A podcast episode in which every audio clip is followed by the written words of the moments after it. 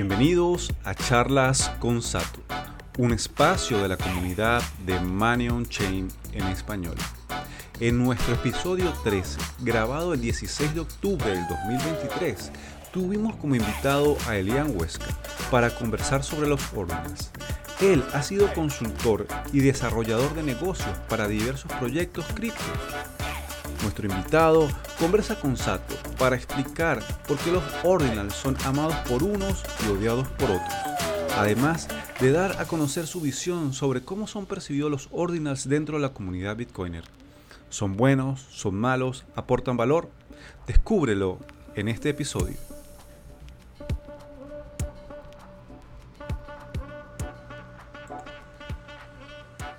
Hoy vamos a estar hablando sobre un tema controvertido, de boga actual, y vamos a ver si tenemos aquí, como eh, con cierta gracia o broma, al culpable de, de que pues tengamos algunos fees relativamente un poco más altos que de costumbre. Entonces vamos a invitarlo a hablar y tenemos a, ya a Elian, Elian Mr. Ordinal.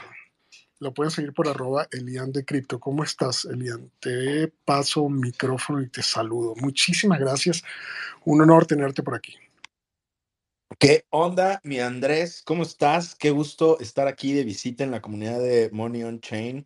Muchísimas gracias, Franklin, por, por la invitación. Y, y nada, en verdad que un gusto estar por acá porque Money on Chain es de esos proyectos que me encantan que sigo desde hace un montón. De hecho, o sea, como que lo sigo desde que estaba, desde que antes de que lanzaran Mainnet y, y, y nada, sigo a Manu y, y me encanta lo que hacen. Entonces, como que es un gusto estar por acá y encantado de ver cómo, pues nada, ya llegó a boca de todos este tema. Entonces, este, va a estar buena la conversación. Muchísimas gracias por la invitación.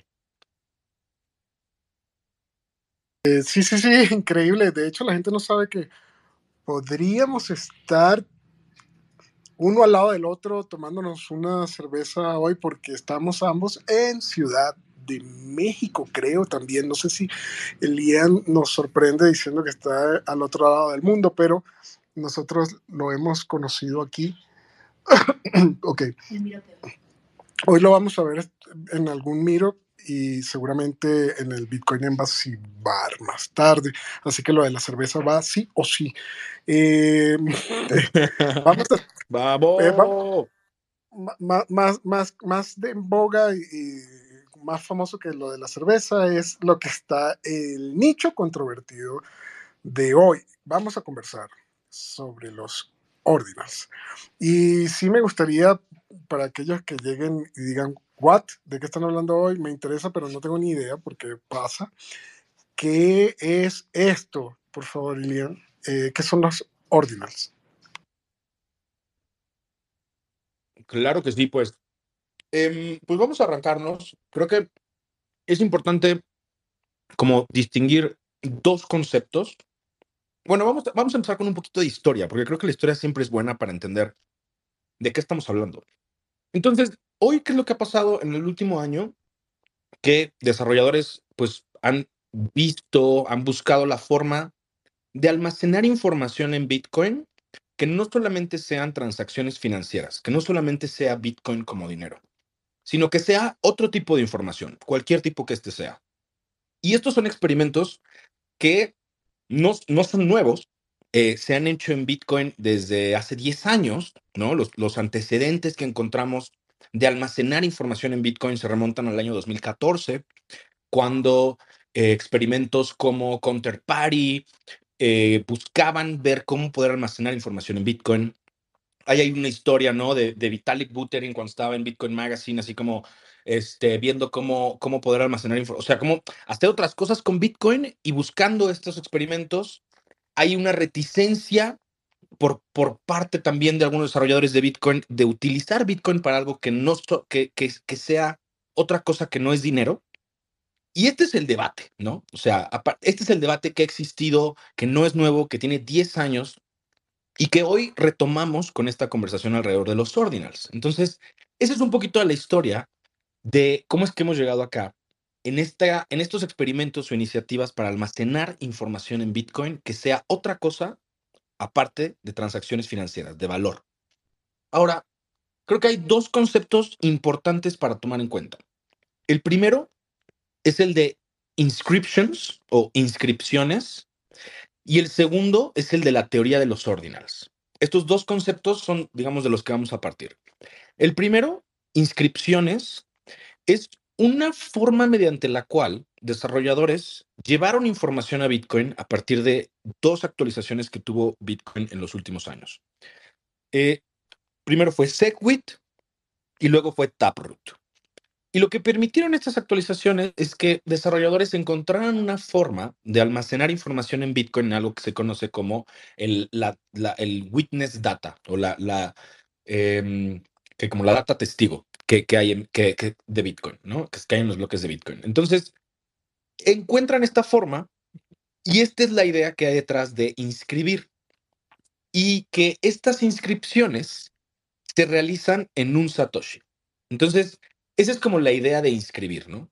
Vamos a añadir información a un Satoshi. Ahora, por el otro lado, y esto es algo que sucede on-chain, o sea, algo que está en Bitcoin, que va a vivir en Bitcoin, esta información está almacenada en Bitcoin. Y, mm, bueno, es que hay, como dos temas ahí, el de, el de prunear y stamps, pero no me quiero adelantar todavía eso. Pero bueno, esta información va a estar en Bitcoin. Y luego tenemos la teoría de los ordinals.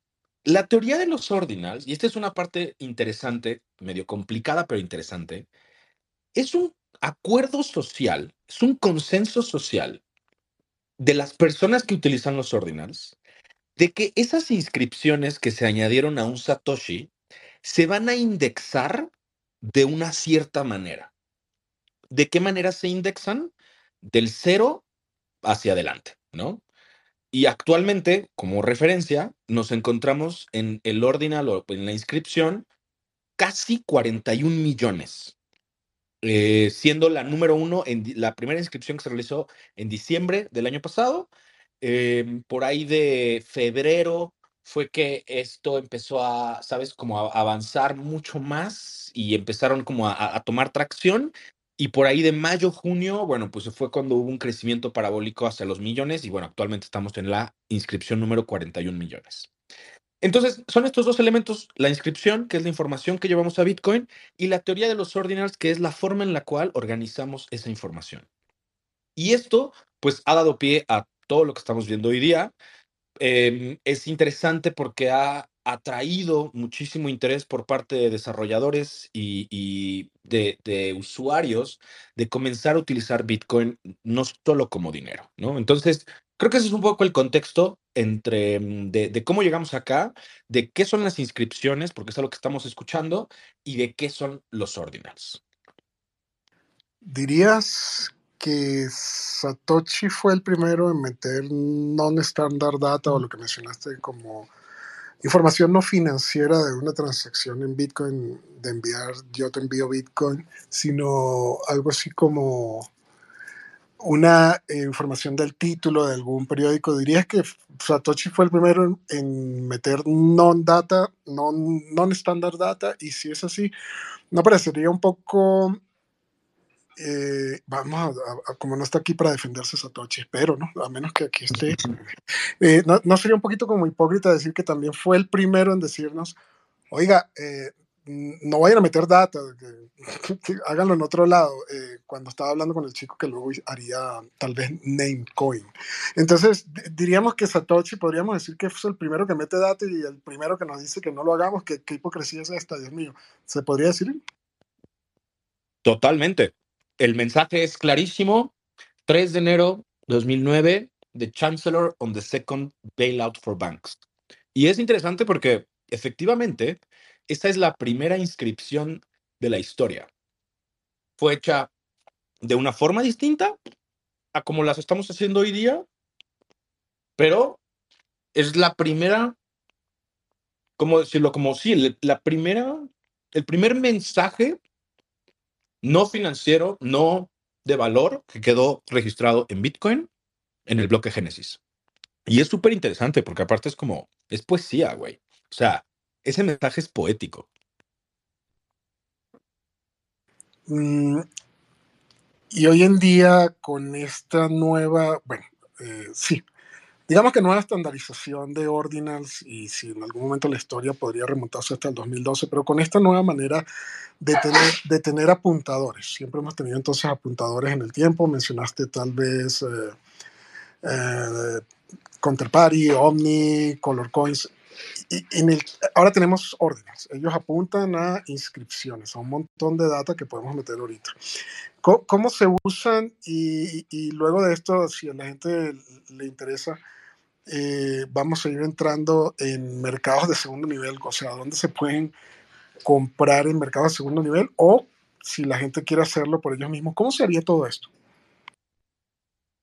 Claro, claro. Pues esta es una parte fascinante. A mí, para mí ha sido fascinante porque lo he visto desde el principio. Comencé, o sea, como que vi a los ordinals desde la inscripción 100. O sea, iban como por ahí de las 100. Las primeras que inscribimos fueron por ahí de las 1200. Y de ahí, pues bueno, he visto todo el camino y ha sido muy interesante ver cómo de, ese, de esos momentos a la fecha han avanzado muchísimo. Como referencia, en un primer momento, cuando interactuabas, o sea, en febrero, cuando interactuabas con Ordinals, necesitabas utilizar una cartera especial que se llama Sparrow Wallet, porque es una cartera que te permite administrar, digamos, los cambios que tú tienes de Bitcoin.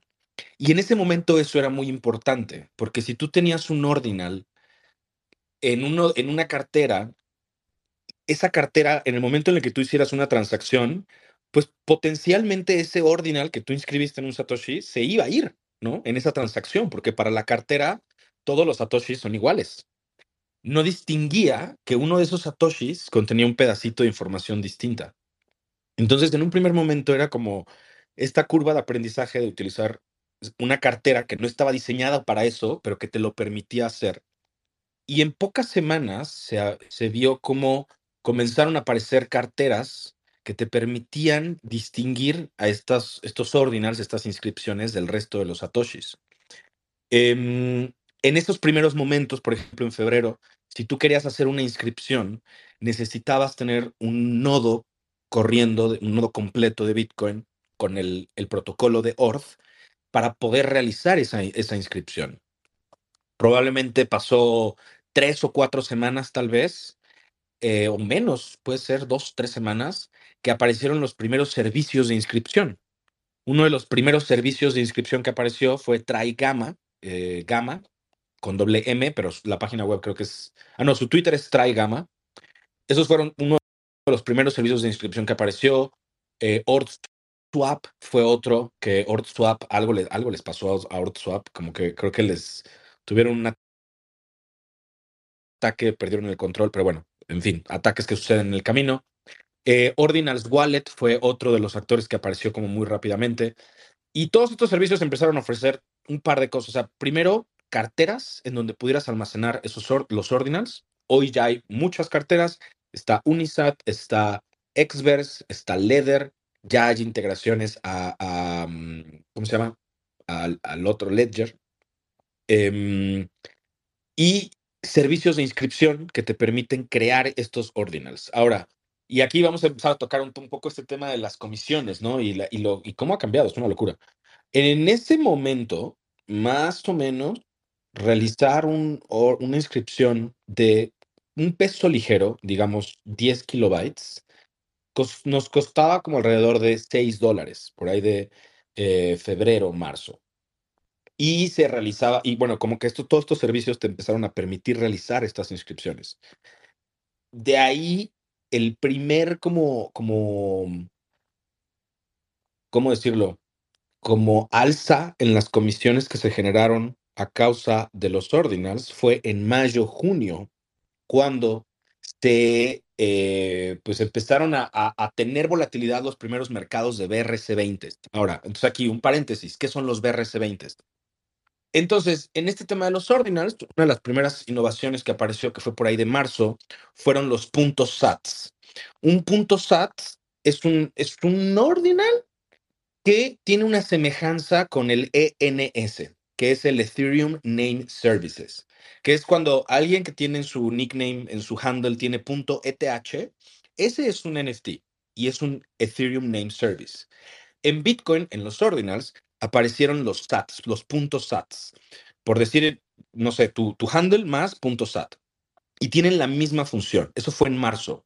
A las pocas semanas, un desarrollador anónimo que se llama Domo Data presentó una pequeña, como un pequeño experimento alterando un poco el funcionamiento de esos puntos SATs y creó lo que hoy se conoce como BRC20, que son tokens fungibles dentro de Bitcoin.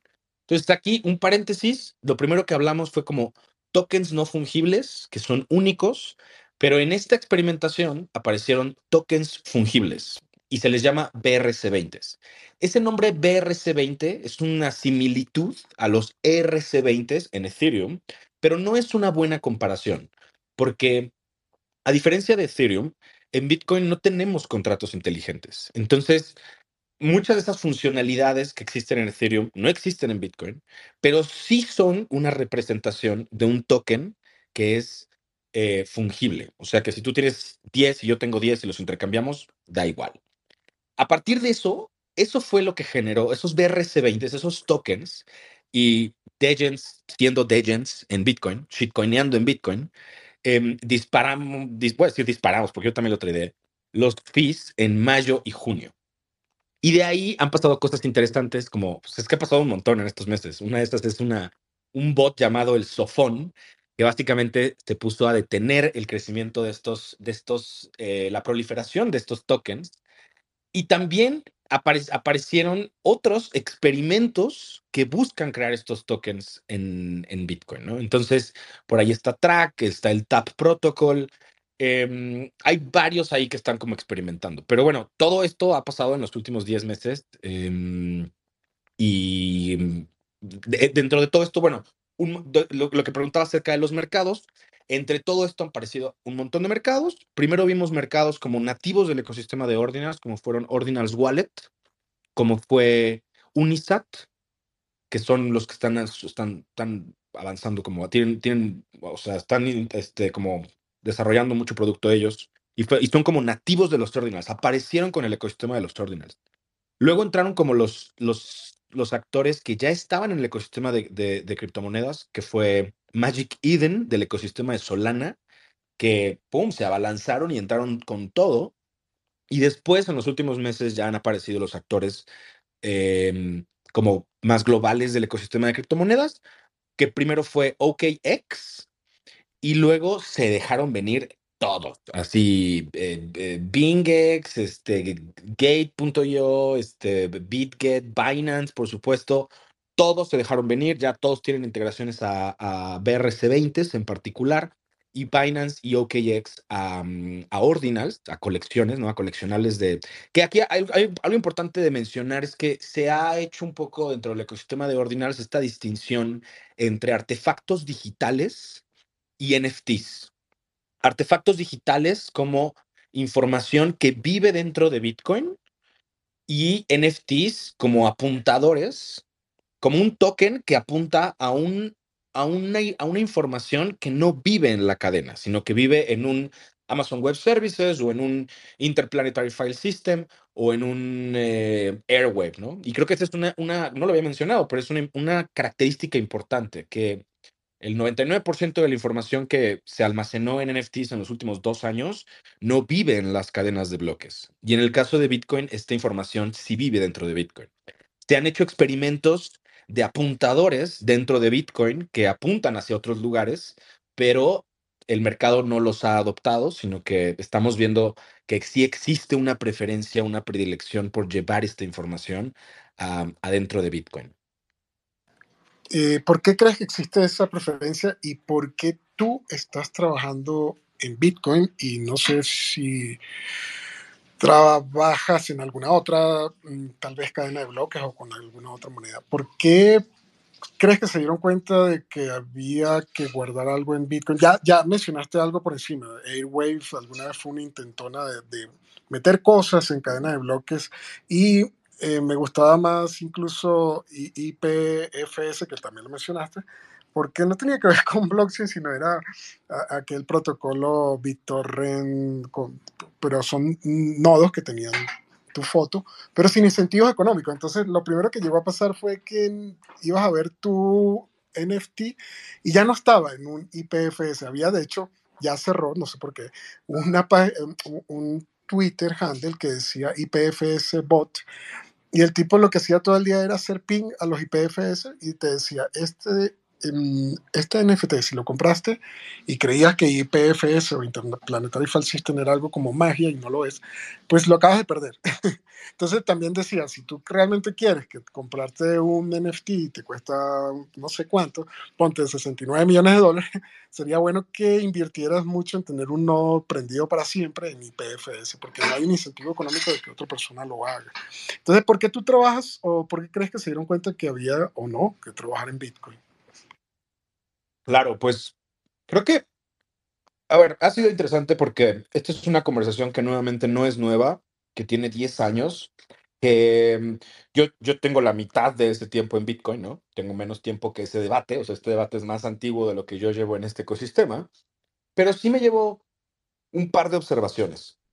Y estas observaciones es que existen dentro de Bitcoin, existen diferentes visiones. Bitcoin no es homogéneo. Esta idea de que de la comunidad Bitcoin es como medio, medio, medio engañoso, porque Bitcoin es súper heterogéneo. O sea, Bitcoin tiene una diversidad de, de, visiones, de enfoques, de perspectivas de lo que debe ser Bitcoin y de cómo debe funcionar Bitcoin.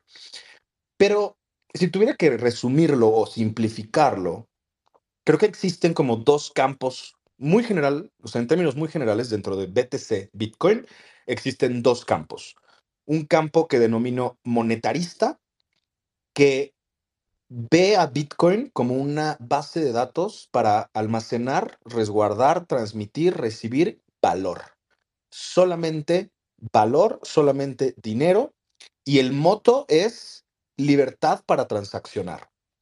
Y por el otro lado, veo un campo que le denomino generalista, que ve a Bitcoin como una base de datos para almacenar información. ¿Qué tipo de información? Cualquier tipo de información. Y para ellos, el moto es libertad para almacenar. Ahora, ¿por qué esto es importante? Porque Bitcoin es como este organismo que es que no hay que pedirle permiso para ponerte a hacer cosas con él, ¿no? Entonces, eso eso ha dado lugar a que ambos campos avancen y desarrollen en función de estas diversas visiones que tienen del mundo y de cómo Bitcoin debe funcionar. Creo que es súper interesante porque al final ambos campos están jugando por las reglas del juego y en ese sentido es válido, ¿no? Porque pues están jugando las reglas, ¿no? Pero sí tienen visiones bien distintas. Y esto que decías de por qué Bitcoin, porque tanto, porque si hay algo que ambos campos coinciden, es que esta base de datos es la base de datos más segura, más descentralizada y con mayor oportunidad de vivir más que nosotros, ¿sabes? De outlive us. Es muy probable que esta cadena viva más que tus hijos y tus nietos, y esa es la idea. O sea, quien está construyendo en Bitcoin no pensando en los nietos de sus nietos, no lo está haciendo bien.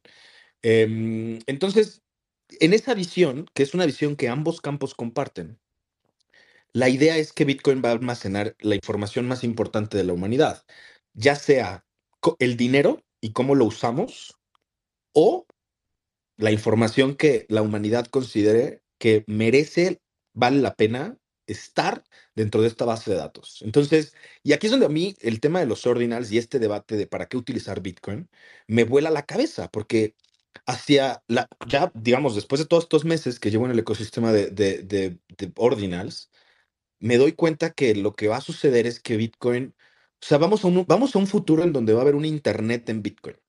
Y, esto va a ser el conjunto de un montón de tecnologías, de, de enfoques que están haciendo hoy día, pero ese, esa, o sea, Bitcoin va a ser una base de datos que va a almacenar como, va a ser como el archive de la humanidad, ¿no? Entonces, los libros sagrados van a vivir en Bitcoin.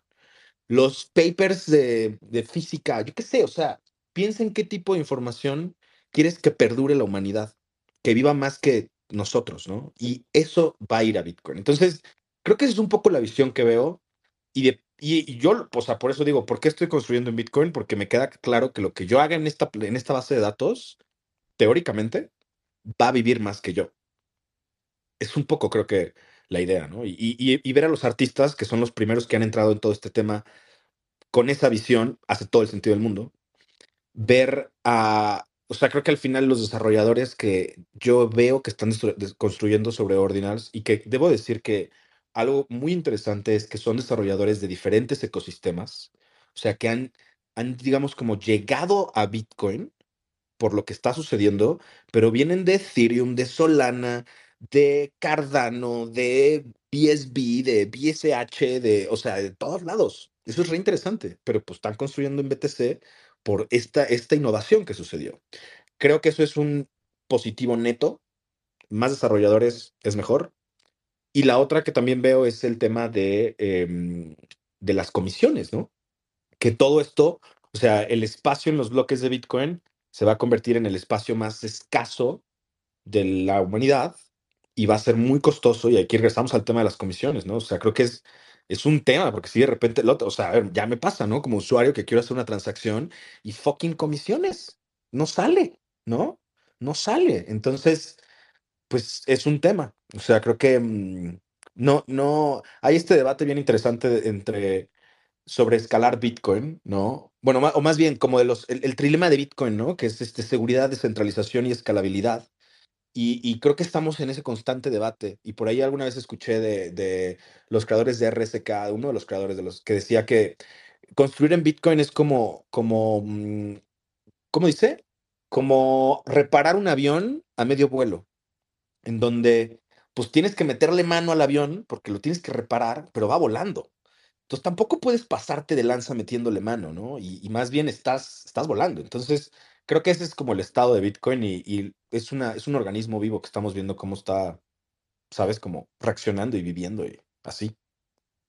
Sabes que me hiciste acordar el meme de, de que le ponían un mayor, mayor igual, o, o- o, por ejemplo, Bitcoin y luego mayor, es Bitcoin, no, no blockchain. Pero llegado el momento de, eh, o cambio de narrativa que pues ahorita hay que pagar un poco más de fee o comisión para entrar en el bloque, parece que el bloque es el real estate más solicitado, hermoso y delicioso del planeta es el mega, los cuatro virtual megabytes de Bitcoin. Entonces había un meme que me hizo reír, decía eh, espacio, eh, block space mayor que, Bitcoin. o sea, era mejor que, Bitcoin. Era el futuro, decía Bitcoin no cripto, Bitcoin no blockchain. Oiga, block space mayor que Bitcoin, es mejor que, eh, es más, es block space no Bitcoin. Entonces me, me hiciste acordar que sí, que, que es un espacio limitado y que el futuro, yo creo que parte de lo que esté pasando eh, sirve a la gente, justo lo mencionaste, para decir, oiga, otra vez tenemos que empezar a aprender sobre esto de escalabilidad. Será otra vez empezar a leer sobre Rootstock, Lightning, Liquid y un largo, etcétera. Oh, qué fastidio. Pensé que podíamos seguir jugando en Bitcoin. ¿Y, y cuántas veces nos dijimos? Hace cinco años dijimos, pero seamos sinceros, nadie sabía cuándo iba a ser. Pero una frase fácil de decir era, algún día ya no vas a pagar un Satoshi por Virtual Byte. Deberías aprender lo que a ti te dé la gana. O sea, Lightning o, o lo que te venga gana. Si, te quieres ir de Bitcoin, te vas. Entonces, creo que ha llegado el momento de aprender. Entonces, tal vez esto de, pues esto de BRC20, Ordinals, etcétera, lo que sí sirve es a la gente que diga, oiga, aprender otra vez un poco más. Soy muy newbie, pero me toca porque creo que ha llegado el momento. ¿Será que volvemos a ver el de un Virtual es, es un, SAT por Virtual Byte? Yo no lo sé. Mi apuesta era que la volvíamos a ver y se vio hace una semana y parece que Sofón murió y ahora otra vez no creo que lo volvamos a ver. Entonces siempre sube, baja, sube, baja. Eh, ahorita hablamos de Sofón, pero me hiciste acordar que, que a ver, algunas personas, yo pensé que esto iba a ser súper corto, pero a, a Lian le das un granito y, y, se va a agarrar todo. Por lo tanto, esto va a ser más de una hora, señora. Está muy interesante escucharlo. Eh, eh, yo estaba hablando con, eh, escribiéndole a, a, Giacomo en Telegram. Giacomo Zuko es un Bitcoiner. Y le dije, ok, eh, esto, él tiene dos cosas. Número uno, uh, en un evento eh, publicó, se puso a hablar antes de, creo que fue en Europa, de empezar a hablar, dijo, bueno, voy a tener que explicar primero porque ustedes lo cancelan a uno muy rápido. Y la palabra retarded, en este caso, eh, como ya como siempre habla con mucha gracia, pues en este caso te va a pegar en un principio en forma de burla, pero voy a explicar qué significa exactamente lo que Liam dijo, o sea, que esto empezó y no pegó por motivos eh, que luego podríamos explicar en Color Coins o Counterparty o Omni, etc. Esto empezó en Bitcoin en el 2012. Ya había algo parecido a meter data y parecido a Ordinals, por ejemplo, los Color, color Coin.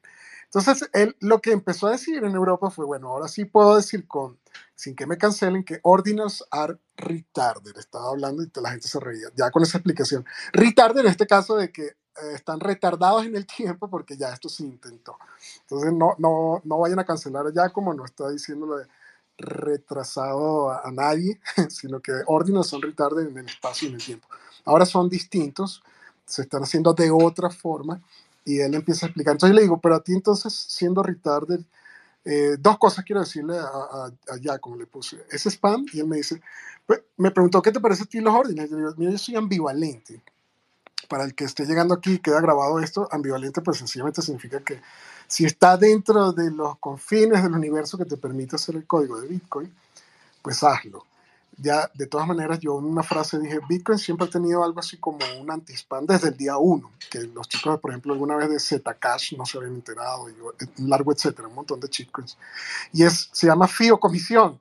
Si tú quieres hacer algo y de repente te sale muy caro, pues no lo vas a hacer. Bitcoin está ahí para cobrarte un fee o comisión. Un anti-spam. Pero él me dice, ah, pero entonces, pero es spam porque eh, le pregunto yo a él y él me dice, bueno, cuando tú recibes correo no deseado, estás recibiendo un correo de alguien que está utilizando el protocolo eh, eh, SMTP server eh, para, dentro de los confines del universo que te permite el protocolo, mandarte correo. Eso está permitido por el correo electrónico, pero tú todavía tienes una carpeta y lo consideras spam. Entonces, en esta parte subjetiva de, de si hay data, tú no hablaste de arte, tú hablaste de un montón, y me imagino que habrán en un futuro papiros importantísimos. Tú no hablaste nunca de, de, si estas fotos son arte o no. ¿Pero a ti te parece que puede existir entonces spam en cuanto a lo que estamos hablando? Esa es la introducción de mi pregunta larga. Oye, por cierto que este brother ya, ya como su, como este, me tiene bloqueado y ni lo topo, güey, ni lo seguía y me bloqueó. Eso me ha pasado a mí. Como que justo creo que estaba viendo una conversación, no sé si de tuya o de alguien que se estaba como leyendo en Twitter y estaban referenciando a esa charla que dio creo que en Praga y, y como que veo, pero, pero no podía ver el tweet. Y digo, ¿por qué no puedo ver el tweet? Y ya lo busco y no, me tenía rebloqueado el güey. Pero, ¿qué te iba a decir? Este, mm, sobre este tema del spam. Es re interesante porque fíjate que justo Domo Data, cuando él creó los, los, los, el el protocolo de los BRC20, él en el primer, así, en el primer tweet donde lo presenta, dice, esta es la forma más ineficiente de obtener este resultado, ¿no? Lo dice, así, esta, esta, no es una forma eficiente de crear BRC20, ¿ok? Sin embargo, el mercado lo adoptó. Y esa creo que es la parte como, como, como muy distintiva entre el escenario al cual ya como se refiere, que son estos primeros esfuerzos de, de hacer esto en 2014 y los esfuerzos que hoy están sucediendo, que hoy el mercado lo adoptó, ¿no? Entonces, es interesante porque el resultado de que ese mercado lo adoptara, en el caso particular de los BRC20, pues encontramos estos spike de comisiones que se han, que se han dado en mayo, junio, que fue como el primer boom de los BRC20 y que hemos visto en los últimos días con el listado de BRC20 en Binance y en, como otras casas de cambio, ¿no? Entonces, pues sí, es interesante porque al final es una, a ver, la adopción del mercado de ese protocolo ha resultado en una forma de spam a la red. Y les platico, hay una página muy interesante que se la recomiendo que se llama en lugar de mempool.space, busquen ord, pool.space. Y es una interfaz muy similar a mempool, pero en donde te permite ver los bloques y cuáles de todas las transacciones que hay ahí son una inscripción o son un ordinal. Em, ¿qué, es lo que, ¿Qué es lo que creo que va a pasar? Que, y es lo que estamos viendo ya, que hay, va a comenzar a haber una competencia por diferentes protocolos, o es, esto es lo que se le conoce como metaprotocolos dentro de Bitcoin, y vamos a ver cuáles son adoptados, cuáles no. digo, lo que nos dice la historia es que las altcoins pueden eh, llegar al top 10 de los coin market caps y no regresar jamás para dentro del próximo año. Y esto lo hemos, la otra vez vi una, una tabla de los top 10 del coin market cap del 2014 para acá. Y las únicas constantes es Bitcoin y Ethereum. de ahí en fuera todo sube y baja y hay cosas que llegas a ver ahí que nunca más vuelves a ver. Y, bueno, eso va a pasar sin duda. Creo que el existe, y esto es una visión, Casey Rodarmore es el creador del protocolo de los ordinals. Él y otros lo han mencionado. Esta, esta existe desafortunadamente el, o sea, toda esta innovación también se está utilizando como para hacer pumps and dumps, para hacer mil y un cosas para hacer, para quitarte tus bitcoins, ¿no? Como lo hemos visto en otras redes, solo que ahora está sucediendo dentro de Bitcoin, lo cual es interesante porque es como, ok, sí, por un lado está pasando eso, pero por el otro lado están pagando comisiones a los mineros. Entonces es como esa, esa teoría que en algún momento llegamos a escuchar de que, no, pero es que, ¿qué pasa si no se usa la red y si nadie está gastando sus bitcoins? ¿Cómo le vamos a pagar a los mineros? Pues ya encontramos una forma. Em, creo, que, creo que vamos a, continuar viendo como nueva innovación dentro de Bitcoin, no solamente dentro del espacio de los ordinals, porque algo que ya estamos viendo es que algunos de estos enfoques, por ejemplo, para los tokens fungibles, pues tienen otros enfoques. Algunos no son ordinals, ¿no? Y es como una de las, como hay innovaciones que están en el campo, se llaman runes, y es otro enfoque distinto a los ordinals, que no utiliza la teoría de los ordinals para crear estos tokens. Eh, pero bueno, va a pasar, ¿no? Entonces, a ver, creo que mientras haya, mientras esté desarrollando sobre la red y mientras los mineros estén recibiendo dinero, debemos estar felices. Pues sí, eh, em, ah, está muy bueno, la, sobre todo la gente que en algún momento dice, pues no hay ninguna persona haciendo una transacción en Bitcoin, Bitcoin va a morir y ahora pues si ves un montón de bloques lo llaman congestión y entonces está mucha gente haciendo... ¿Por qué? Porque esto de los FIO comisión, Andrés y yo, pues, pues es más gente utilizando Bitcoin. Eh, parece que nunca termina mucha gente de entender cómo funciona desde el primer día una oferta y demanda o, o gente peleando con su dinero para entrar en el siguiente bloque. Entonces es, complicado ver que todavía tantos años después te dicen, no, eh, eh, mira, congestión. bueno, parece que la única manera de resolver eh, aquel dice que va a morir porque no hay transacciones o aquel que dice que va a morir porque parece que hay una larga cola o fila, es como si existiera la perfección de un solo bloque, a veces lo llamo así, como que el cálculo de llenar un bloque pero que no haya absolutamente nadie más en un segundo bloque en fila. Esa sería la única manera de satisfacer al planeta completo, decir, va a morir o va a morir, pero siempre va a morir, no importa si hay muchas o pocas transacciones. Siempre me ha dado risa eso de, pues ahora hay una congestión y digo, pues no sé, o sea, lo que hay gente utilizándolo y si tú quieres estar en aquel bloque o en este, paga lo que, o sea, tu time frame tolerance o, qué velocidad quieres tú aparecer. Eh, bueno, está interesante lo de, lo de, lo de que no solamente vas a meter un montón de cosas, sino en estos días estaba viendo que en la BitConf estaban presentando algo que ya venía también de hace tiempo, que eran páginas web. O sea, eh, yo sé que tú has jugado pool, em, no, eh, Doom. Doom, obviamente lo jugaste en, orden, en, una inscripción, seguramente lo jugaste, porque es el, viejo chiste de que tú puedes jugar Doom hasta en, en, una chip de prueba de embarazo. o sea, eso es una cosa increíble. Doom corre en lo que sea. Entonces, seguramente jugaste Doom en esto de una, inscripción. Además es una de las no es tan, no es, una no es de las primeras, pero tampoco es tan reciente. Y si jugaste Doom, no sé si viste permawebs o no sé si has visto las páginas web con, con ya cierto movimiento no tan estático, sino incluso JavaScript. Eh, vas agarrando pedacitos de inscription y vas armando tu página y esto todo aunado a lo que dijiste, punto .sats, debe ser algo muy resiliente o con gran cantidad de, Resistencia a la Censura, páginas web muy interesantes, no sé si las has visto también, pero seguro que Doom lo jugaste. Em, entonces, la primera vez que salió esto de Ordinals, eh, como tal, como el que conocemos, yo estaba tranquilo, me habían invitado a conocer Tulum y yo estaba con una cerveza en la mano y salí corriendo a hacer un video diciendo que si que si tú mandabas un Bitcoin y tenías una transacción financiera, tú podías saber que eso era un Bitcoin y cuál es su valor versus, no sé, dólar. Y el minero también lo sabía, pues sabía muy bien su valor versus dólar, porque luego tenía que tratar de conseguir el bloque, llevarse fíos comisiones y un subsidio y con eso vender y pagar la electricidad.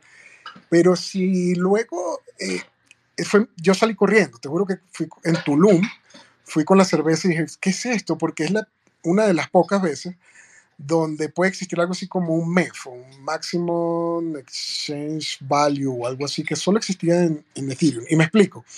Si ahora tú pones un SAT diciendo que ese SAT tiene una inscripción de Beetle, eh, o Beeple y cuesta, no sé, 69 millones de dólares en un mercado de segunda mano.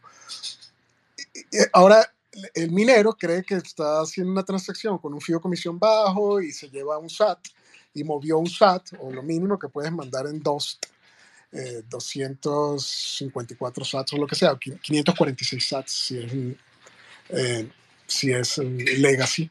Y entonces, ahora podrías voltearte y decir, mira, em, yo puedo llamar a los mineros y decirle, ustedes que son muy honestos, se meterían en un problema conmigo y te dirían, no, pues, pues ya acabamos de cobrar 6,25 Bitcoin. Sí, pero es que ya hay algo distinto aquí. Este SAT no vale un SAT, vale 69 millones de dólares. Si nos vamos a medias, podríamos tratar de atacar la cadena, hacer una cadena más larga o con más proof of work acumulado, etc. Entonces, por eso es que salí corriendo y dije, pocas veces se va a ver la oportunidad de un máximo, extraer más valor de una transacción, porque es una transacción que lleva non-financial data y esa non-financial data podría valer 69 millones de dólares. Entonces, no sé si alguna vez pensaste en eso como un punto de ataque o, algo así.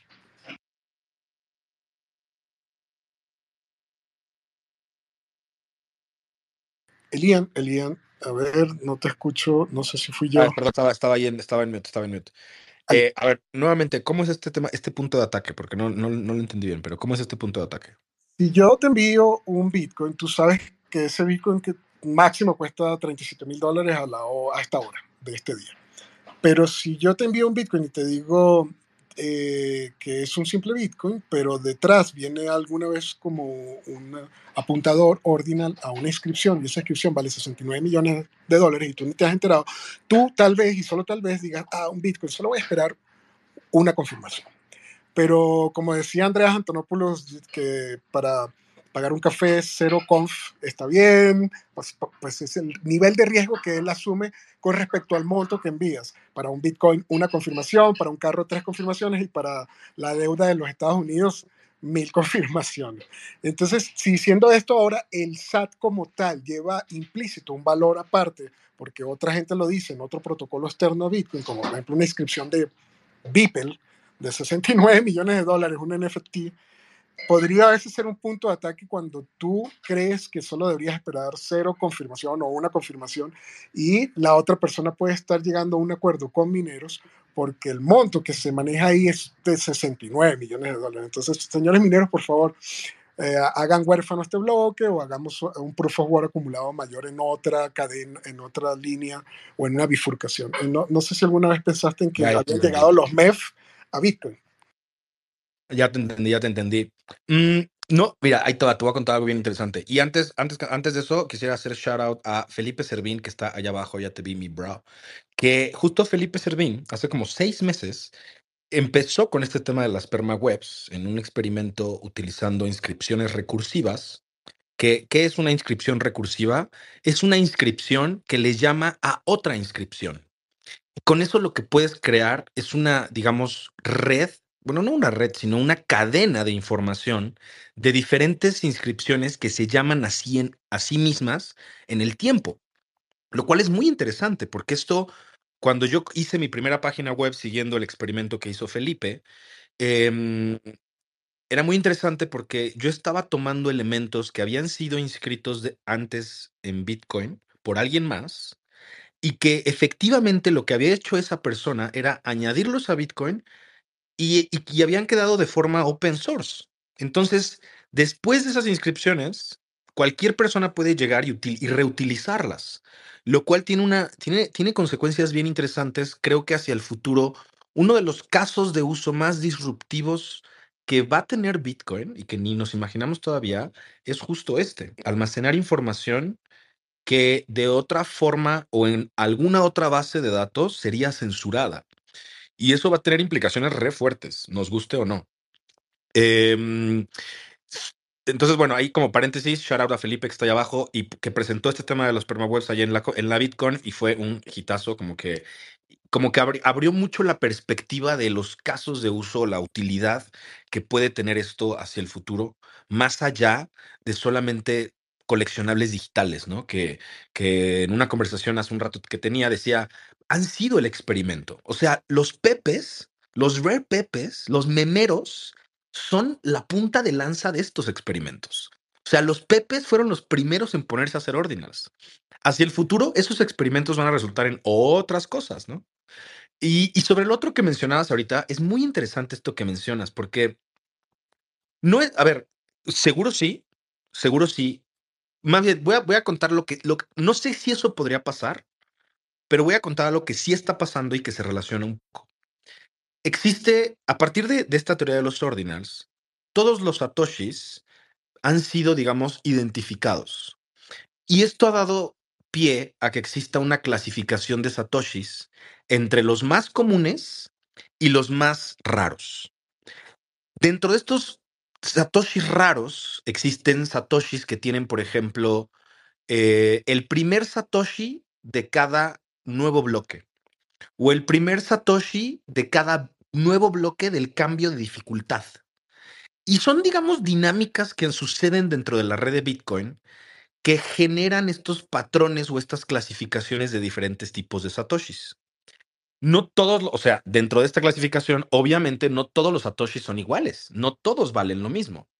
Por ejemplo, hay los satoshis de las pizzas, ¿no? O sea, esos 10 mil bitcoins que se pagaron por las pizzas, hoy hay mineros, y esto es bien interesante, los mineros están metidos en la cocina de esto, que están identificando en dónde están esos bitcoins para poder obtener esos satoshis, porque esos son satoshis de las pizzas.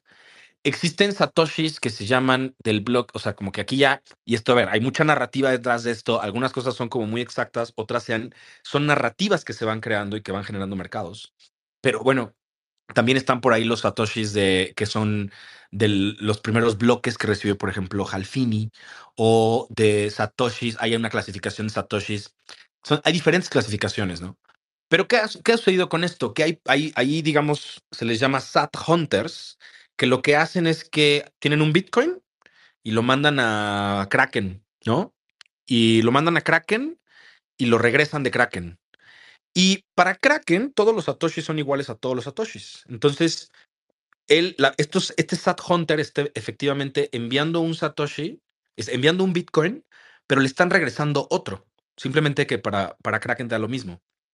Y lo que está haciendo es buscar estos satoshis exóticos o satoshis raros dentro de estos bitcoins. Entonces, hoy lo que hay es que estos, estos sat hunters están buscando en los exchanges, enviando y sacando bitcoin en busca de estos satoshis raros. Creo que hacia donde vamos, los, los exchanges, por, porque están integrándose al mercado de los ordinals, van a tener que prestar atención dentro de esto, ¿no? Entonces, por ahí he visto algunos SAT hunters que tienen bots, bots que están constantemente buscando en diferentes exchanges por estos SATs raros. Y en algún momento los mismos exchanges van a tener estos bots porque pues no se van, no van a dejar a ir sat- satoshis raros. De hecho, por ahí había un cálculo de que una de las cuentas principales de Binance tenía no sé cuántos miles de satoshis raros. Em, y les voy a, quiero- denme un segundito, quiero darles como la, mm, la, la clasificación como exacta, porque son varias, o sea, hay como varios, digamos, como diferentes eh, clasificaciones, pero es algo, es algo interesante que ha pasado, ¿no? Que, que mm, hay, hay, un, hay una, un argumento interesante y que es el de la fungibilidad, ¿no? Y de qué forma esto puede ser un riesgo a la fungibilidad de Bitcoin. ¿Qué es fungibilidad? Que si tú tienes un Bitcoin y yo tengo un Bitcoin y los intercambiamos, ambos seguimos teniendo un Bitcoin. En la práctica esto es bien complejo porque todos los Bitcoins y todos los Satoshis tienen un rastro, tienen una, una, una historia. Entonces, hay argumentos interesantes alrededor de la privacidad. Em, hay, hay quien dice, no, a ver, esto está exagerado porque en realidad hay 4. no, ¿cuánto era? 2.1 cuatrillones de satoshis. Entonces, existe, o sea, existe fungibilidad para rato. Pero sí, sin duda, hay todo un, todo un ecosistema alrededor, ya no solamente de los, de, de ¿cómo se llama? De, de los ordinals, sino de los satoshis que almacenan a los ordinals, ¿no? Si, si yo te dijera mm, la siguiente frase, eh, los ordinals, pues es esta metodología que tiene para apuntar a una inscripción. La inscripción está para siempre, es inmutable, pero la metodología utilizada para hacer dicha ordinalidad o, o llevar la numeración de cero hacia adelante, como bien dijiste al empezar, podría cambiar como regla general. De hecho, hubo un problema que llamaban renumbering. Entonces, si yo te dijera esta frase como inscriptions son inmutables y ordinals ya tuvo su primera pelea y dichas reglas tal vez no sean inmutables, ¿eso estaría bien? Esa frase. Sí, correcto. Y es bien interesante que lo menciones porque nos lleva como a los, las siguientes dimensiones que existen, ¿no? Por un lado, existe algo que se le llama pruning en inglés, prunear, que en, en, español sería algo así como podar. Y este podar es una, una eh, función que los, que los nodos pueden realizar a la hora de descargar la información de las transacciones del, bloque, del blockchain de Bitcoin. ¿Qué quiere decir esto? Si tú tienes, bueno, hay paréntesis, que es un nodo? Un nodo es una copia de todas las transacciones que han sucedido en la red de Bitcoin que las personas pueden tener y es una forma en la cual pueden validar las transacciones que están sucediendo, o sí, pues como verificar las transacciones con su propia copia, digamos, sin utilizar la copia de alguien más. Ahora, eh, esta copia, los, los operadores de nodos pueden decidir prunearlo, podarlo. ¿Y qué quiere decir esto? Que solamente van a descargar el mínimo básico indispensable de, los, de, la, de la información de los bloques para validar las transacciones. Eh, es así como el mínimo indispensable, ¿no? Y esta es una función que pueden hacer. No, no tengo claro cuál es el tamaño de un nodo pruneado. Casi creo que son como 20 gigabytes. Un nodo entero son como 400 o 500, yo creo que ya.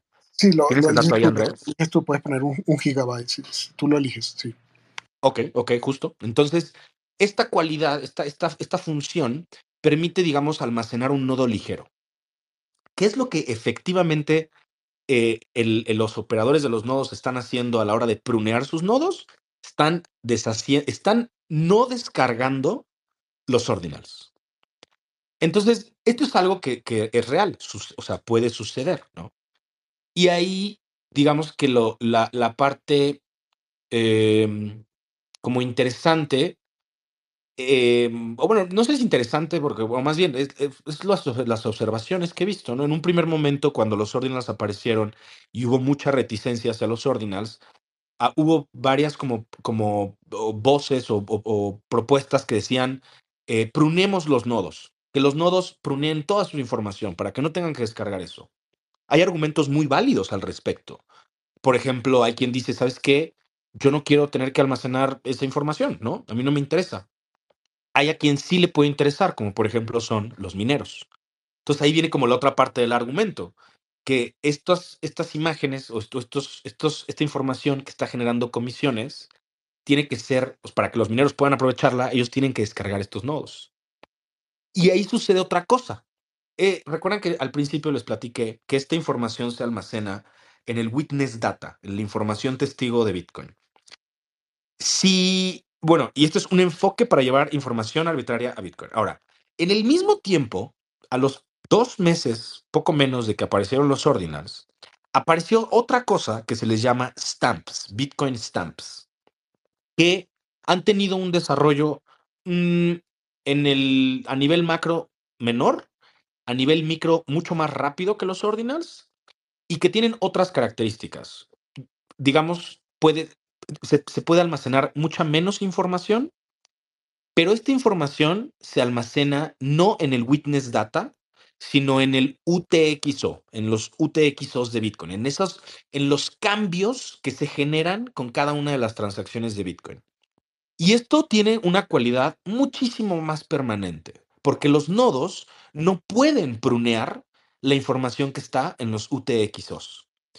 Entonces, es interesante ver que, bueno, y estos, estos son comentarios que también he visto en el, en el, en el eh, Bitcoin Sphere, en donde hablan que una de las razones por las cuales no se van a, no, no se pruneará a los ordinals es porque entonces la gente va a empezar a hacer degen con los stamps. Y esa información no la puedes sacar de los bloques. A fuerza tiene que descargarse. Entonces, es como, son como, son cosas que están pasando. Son diferentes enfoques para un mismo objetivo, que es llevar información a los bloques de Bitcoin. Pero sin duda, esta idea, o sea, es posible que la, que, digamos, poner en, entredicho la permanencia de los ordinals en los, en los nodos. Y sobre la otra, sobre lo otro que mencionaste, que es el, sobre la teoría de los ordinals y el gran renumbering, que fue algo interesante que pasó hace como un mes y medio, tal vez, en donde hubo un debate al, interior de la comunidad de los ordinals, porque Casey Rodarmore eh, básicamente lo que veía es que para poder avanzar en el desarrollo del protocolo de ORth, tenía que hacer un, hacer un trade-off, un- una, tenía que elegir entre hacerlo de forma un poco más eficiente o elegante y mantener o respetar los números que se han generado desde el inicio, desde el cero, hasta el 41 millones, que es el que vamos ahorita. ¿Por qué esos números importan?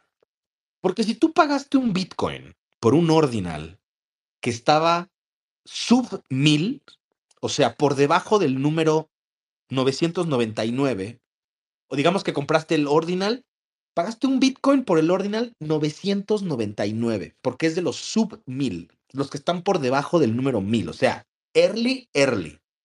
Pero por ese renumbering, de repente, ahora ese ordinal es el 1003.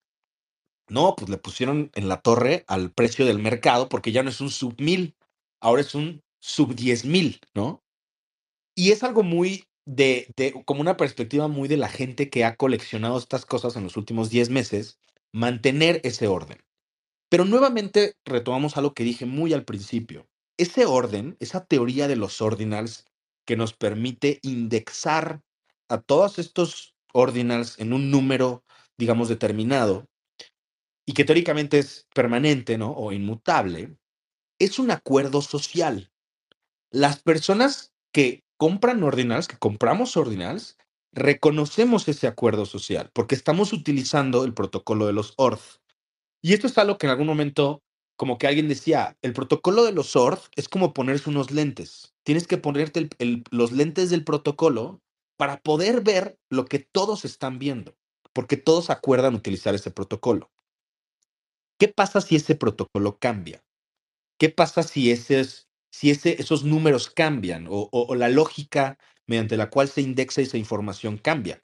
No, pues ahí pasa lo que, lo que sucedió, que hubo todo este debate alrededor de los números y de, cómo, cómo organizarlos. Em, ahí hay una parte interesante que al final es, y bueno, y aquí lo, lo menciono, creo que este es, un, este es uno de los mayores como puntos de ataque que puede haber al interior de los ordinals, y es cómo indexamos esa información. Porque la información está en Bitcoin, eso sí, o sea, está ahí dentro, ahí, está- ahí la tienes. Pero ¿cómo la indexas? ¿Cómo haces que todos los que la están utilizando se pongan de acuerdo? Entonces, ese, ese renumbering es importante porque es el reflejo de los componentes que son este, este acuerdo social llamado ordinals, ¿no? No sé si quedó claro, como, como esa es la idea principal, creo. Sí, sí, eh, de hecho, cuando salieron yo probé en un nodo eh, Ordi Respect, que era una manera de decirle a tu propio nodo que no querías saber de la parte del witness dónde estaban estos inscriptions. Entonces tu nodo, pues en cierta manera censuraba lo que no sé, pues lo que está ahí inmutable para siempre, pero yo no, yo, yo puedo elegir no verlo, porque esa era parte del juego de tener SetWit, eh, poder elegir no ver ese eh, witness que por lo general es la firma, y en este caso pues empezaron a hacer JPGs de 4 megas. Entonces yo podía elegir no ver la firma, no ver el witness, como siempre había podido hacerlo, pero en este caso, pues aunado a que estaban entrando JPG de aquel lado, pues podía aprovechar y no ver los JPG o no bajarlos o no tenerlos en mi nodo. Entonces muchas personas empezaron a creer que Ordi Respect era, bueno, si el bitcoiner que tanto piensa en Bitcoin y en la libertad está empezando a censurar y resulta que la gente era, eh, a ver, ¿qué, ¿qué, nos enseñó ese boom? Ese boom nos enseñó que muchos pues no sabían, porque pues, en qué momento uno iba a empezar a, a aprender todo sobre todo. Entonces, no, mucha gente no sabía que hay varias reglas de consenso que van en Bitcoin, pero que cuando se trata de tu nodo hay unos estándares que no tienen por qué ser o ir con, con, las reglas, con ciertas reglas de consenso, sino que tú puedes hacer ciertas cosas como ordi respect, como sacar la parte del Segwit, porque, no sé, han de saber que hay nodos de Bitcoin que no se han actualizado. En estos días vi creo que a Coralo diciendo, voy a echar mis nodos de hecho para atrás, ya no quiero ni siquiera saber de Segwit, ustedes están dañando a Bitcoin y bla, bla. Pues, pero lo bonito de esto es que hay ciertas actualizaciones en Bitcoin que son, pues todas, eh, son compatibles hacia atrás. Bueno, no todas, a menos que hablemos de alguno que otro book en la versión 0.8.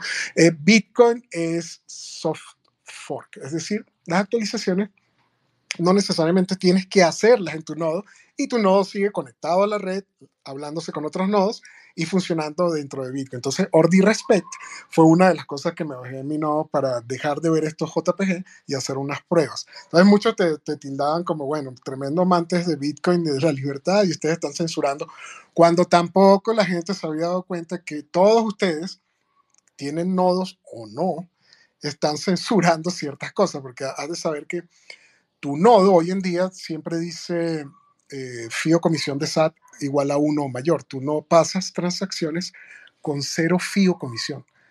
Pero si han estado viviendo debajo de una piedra y se han asomado durante los últimos años, se dan cuenta que Luxor y otros han hecho transacciones o han pasado transacciones de Bitcoin con cero FIO comisión. ¡Wow! Entonces, se pueden pasar transacciones con cero FIO comisión si eres minero, pero tu nodo dice que no va a tener en su mempool transacciones con menos de un SAT por, por Virtual Byte. Eh, ok, entonces mi nodo censura transacciones cero fee, o sea que ya nosotros todos éramos unos censurers, así como el meme o enjoyers. Todos estábamos haciendo censura en Bitcoin con nuestros nodos, porque en los nodos sencillamente son estándares que pueden hacer cosas y no dañan, eh, pues, reglas de consenso.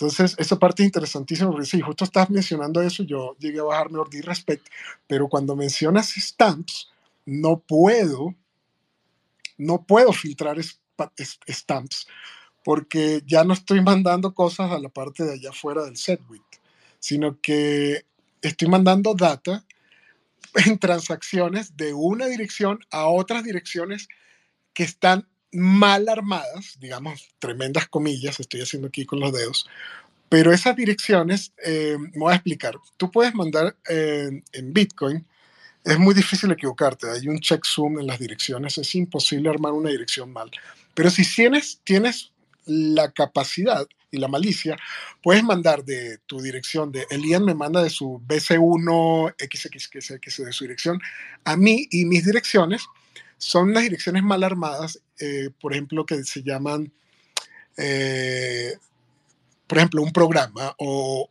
un libro, de hecho un white paper, el white paper de Bitcoin.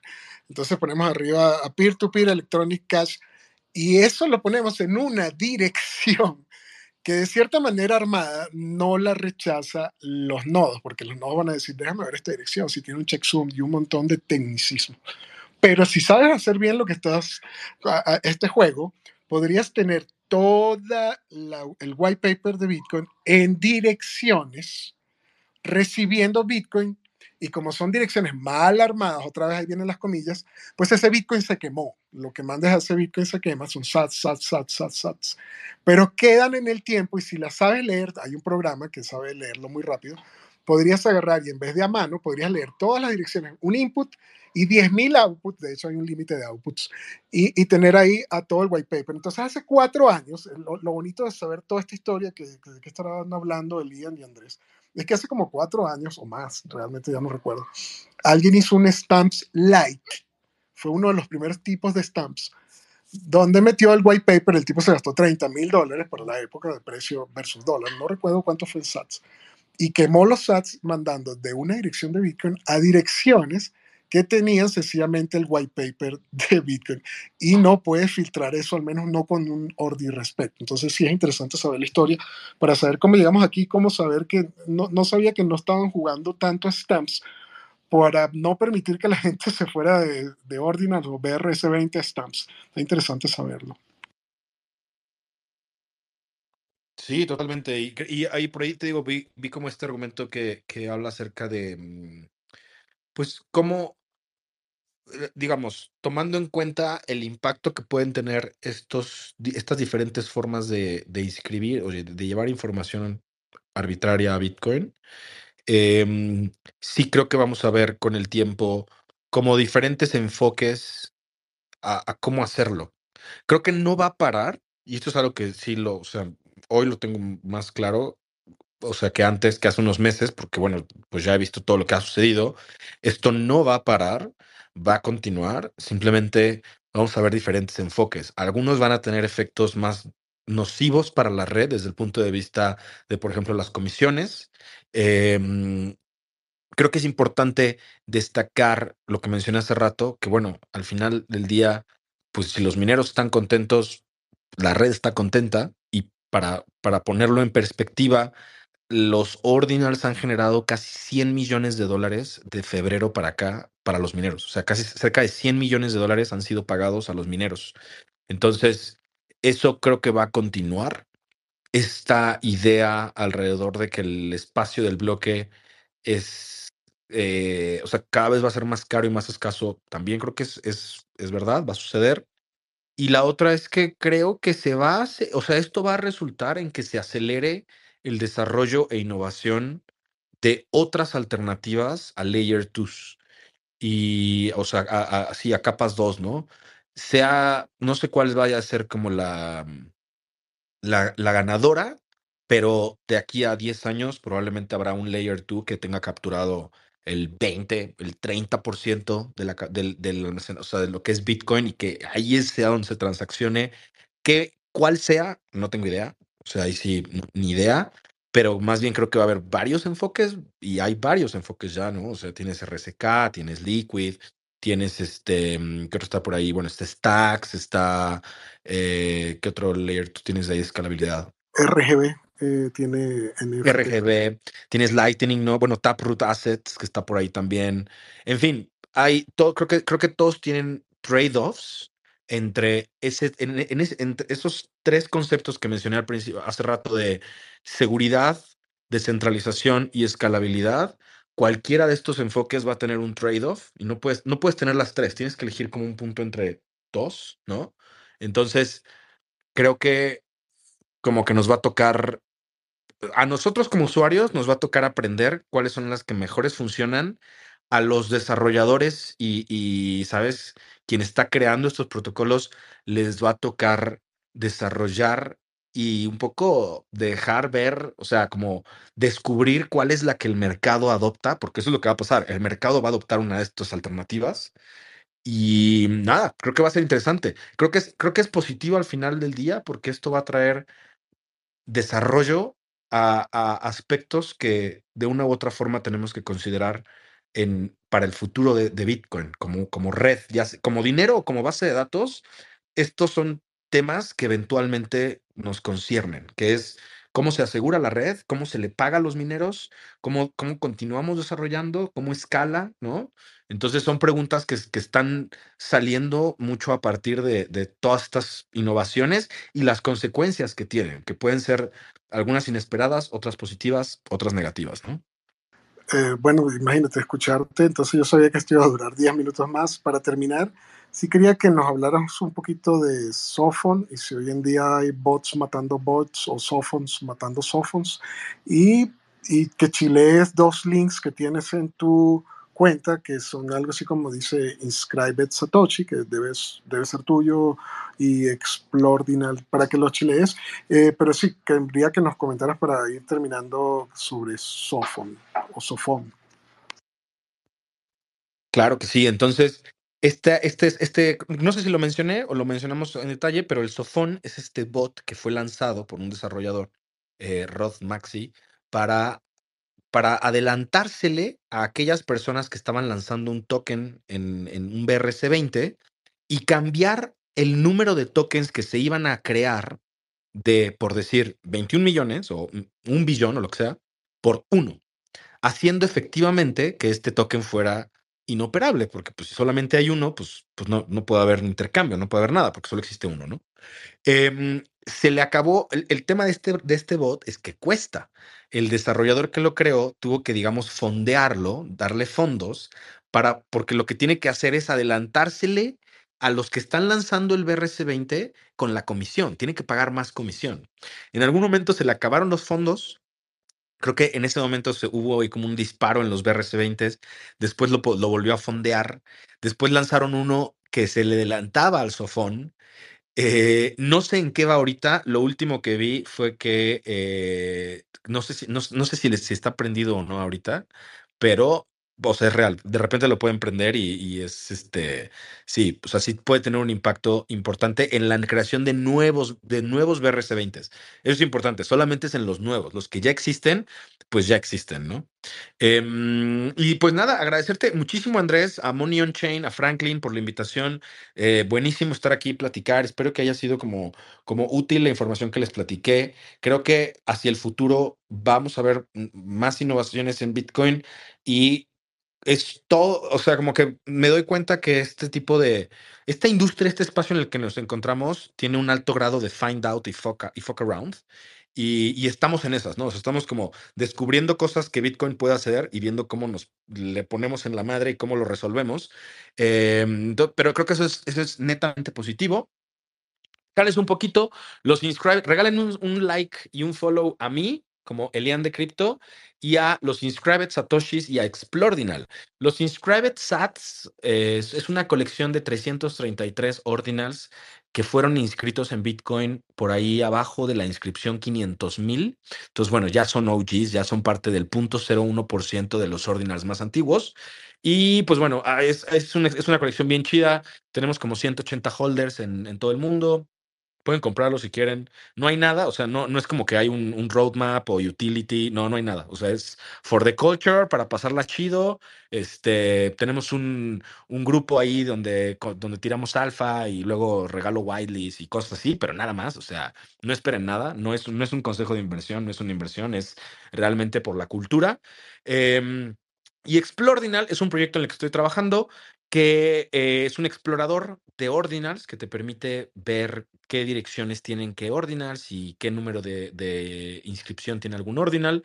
Y estamos también desarrollando por ahí un servicio de inscripción para que puedas crear ordinals y también un marketplace. Entonces, bueno, son dos proyectos que, con los que estoy, que los que estoy trabajando. Eh, y pues regálenme un, un, follow, se los voy a súper apreciar. Y cualquier duda que tengan, con todo gusto, mándenme un DM, están abiertos. Encantado de darles más información o platicar o lo que sea. Y muchísimas gracias, Andrés. Muchísimas gracias por la invitación y a Franklin y a todo el crew de Money on Chain. Siempre, siempre, para que nos conozca Lian, es una persona muy inteligente, muy sociable y muy querido. La gente, si, si tuviera que describirlo con una palabra, todo el mundo lo quiere. Eh, y bueno, eh, para nosotros fue un placer escucharte. Eh, voy a decir que por favor, si lo sigan, eh, le echen un ojo. Y gracias por. Yo sé que estoy segurísimo que mucha gente dice, no sabía lo de Sats Hunters, o no entendí muy bien, pero me pareció interesante. Sí, este mundo es complicado y para eso pueden seguir a Lian y hacerle más preguntas. Eh, les apuesto que una cosa que las que dijo Lian no tenía ni la más remota idea. Eh, yo sí voy a tratar de chilear antes de irnos, eh, pues hay un en vivo. Cuando ustedes se vayan de aquí, quisiera chilearlos para mandarlos a otro. Así que si me siguen, voy a hacerle retweet a Cap, Cap Capitán Siesta o Captain Siesta, eh, donde tienen un en vivo Franamati, Manu Ferraritano y Borboni. Eh, pues eso es todo por hoy. Eh, no sin antes. Ah, por cierto, por cierto, Andrés, Andrés, se me olvidó, se me olvidó mencionarles. Todos los martes tenemos los ordinales que es un space dedicado al ecosistema de los ordinals, en donde discutimos las últimas novedades que están sucediendo en el ecosistema de ordinals. Em, este, eh, este, este space lo realizamos a las 4 de la tarde, hora México, 5 Colombia, 6 Venezuela, 7 Buenos Aires. Y eh, es con Gwen López y con eh, Felipe Servín, que está por ahí abajo. Síganlos. Este, los super invitamos todos los martes aquí en Spaces. Síganos para que lo escuchen. Hablamos acerca de ordinales y pues nada, por ahí nos vemos. Uf, ahí nos vemos y nos vemos más tarde. Y sí, y, Andrés, luego te, luego te iba también te iba a decir, tenemos pendiente que, le caigas un día de estos ahí con, con, con Lore para platicar más y echar cotorreo ahí con los ordinales. Oh, eso va a estar entonces muy bueno, ¿no? Y sobre todo con Lore, que ella sí tiene como que el, don de la palabra más que yo, debería estar aquí conectada. Pues señores, eh, muchas gracias otra vez. De hecho, Elian, nos vemos más tarde, te debo la cerveza. Eh, seguramente hoy en el Bitcoin Bar o algo así nos veremos. Y eh, señores, estas son charlas con Sato. Espero que lo hayan pasado muy bien, como lo pasé yo. Nos vemos, o mejor dicho, nos oímos en próximas conversaciones y chao.